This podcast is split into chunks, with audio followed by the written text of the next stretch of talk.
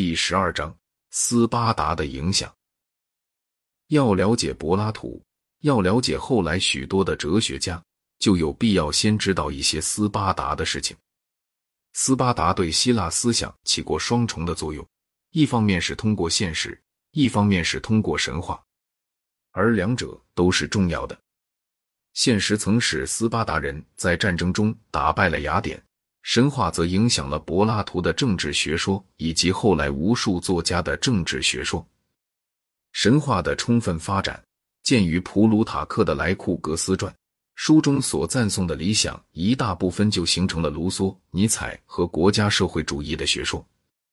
在历史上，这种神话甚至于比现实还更加重要。然而，我们将从现实开始，因为现实是神话的根源。拉戈尼亚以斯巴达或拉西蒂蒙为其首都，临近伯罗奔尼苏的东南部。斯巴达人是统治的种族，他们在多利亚人从北方入侵时便征服了这片地区，并使这里原有的居民沦为农奴。这些农奴叫做希洛特。在历史时期里，全部土地都属于斯巴达人，然而斯巴达人的法律和习惯却禁止他们自己耕种土地。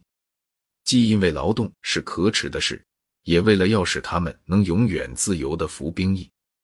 农奴是不能买卖的，而是附着于土地上。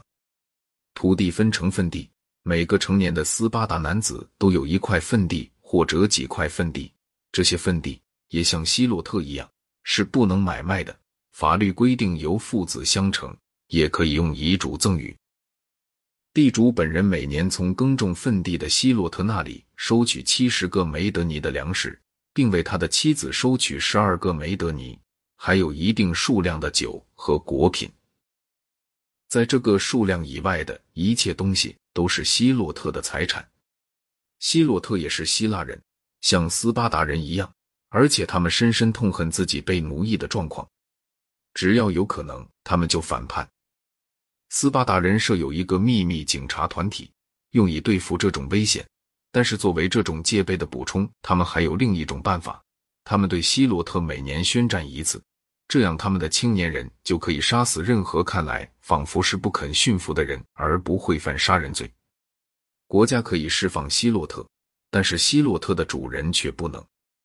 希洛特之获得释放，这当然是颇为罕见的，是由于作战时特别勇敢。公元前八世纪有一个时期，斯巴达人征服了临近梅辛尼亚的地区，使这里大部分的居民沦于希洛特的处境。斯巴达缺少生存空间，但是新的领土就暂时消除了这种不满情绪的根源。份地是供普通斯巴达人享用的，贵族有其自己的领地，而份地则是由国家所分配的一块一块的公共土地。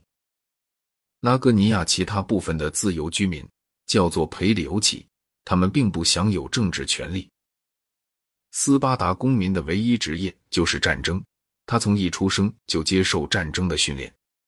经过部族首领的检查之后，病弱的孩子是要抛弃掉的，唯有颇为茁壮的孩子才能得到抚养。所有的男孩子都放在一所大学校里面受训，一直到二十岁为止。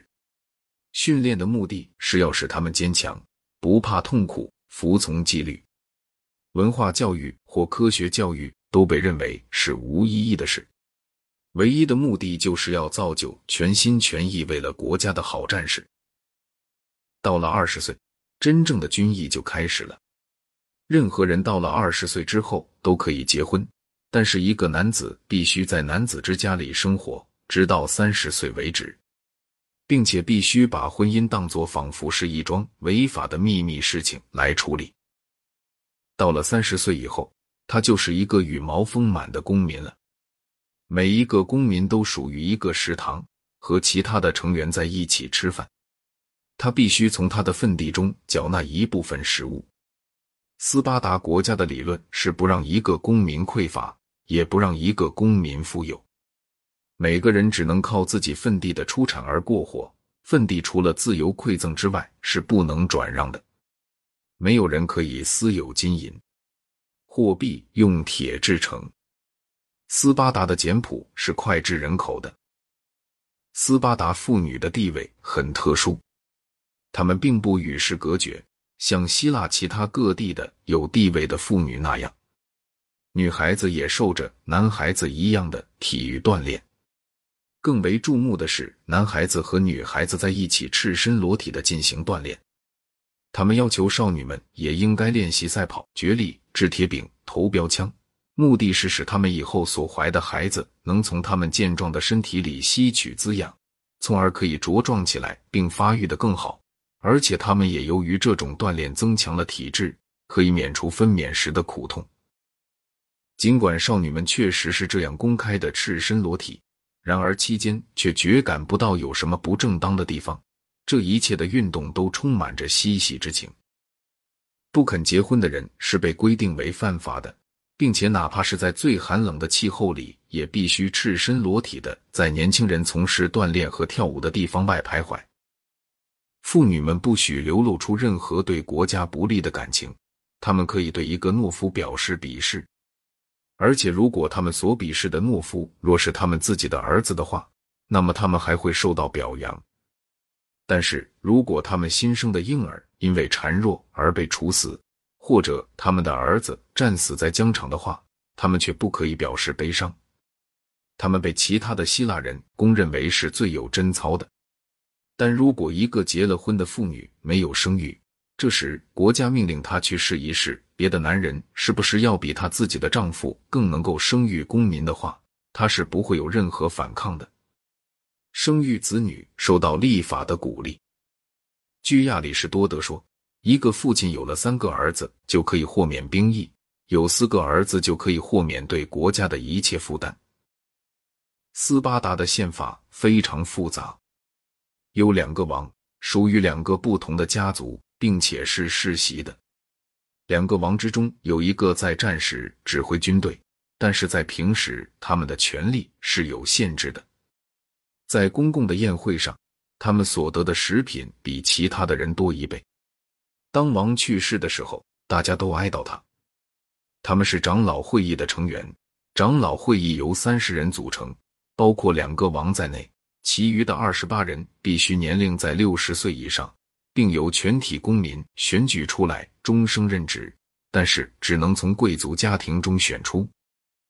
长老会议审判罪案。并为公民大会准备议程。公民大会包括全体公民，他不能主动提出任何议案，但有权对向他提出的任何建议表决通过或否决。任何法律不经他同意都是无效的。然而，他的同意虽说必要，但是还不够。在其生效以前，必须先由长老和行政官宣布决定。除了两个王、长老会议、公民大会之外，政府还包括第四个组成部分。这一部分是斯巴达所特有的，那就是五个监察官。他们是从全体公民中选举出来的。选举的方法，据亚里士多德说，是太幼稚了。据百里说，实际上就是抽签。监察官在宪法里是一个民主的成分，显然是为了要平衡王权。王每个月都需宣誓拥护宪法，然后监察官就宣誓，只要王信守誓言，他们就拥护王。任何一个王出征的时候，都有两个监察官跟随着他，监视他的行动。监察官是最高的民事法庭，但对于王他们却可以进行刑事审判。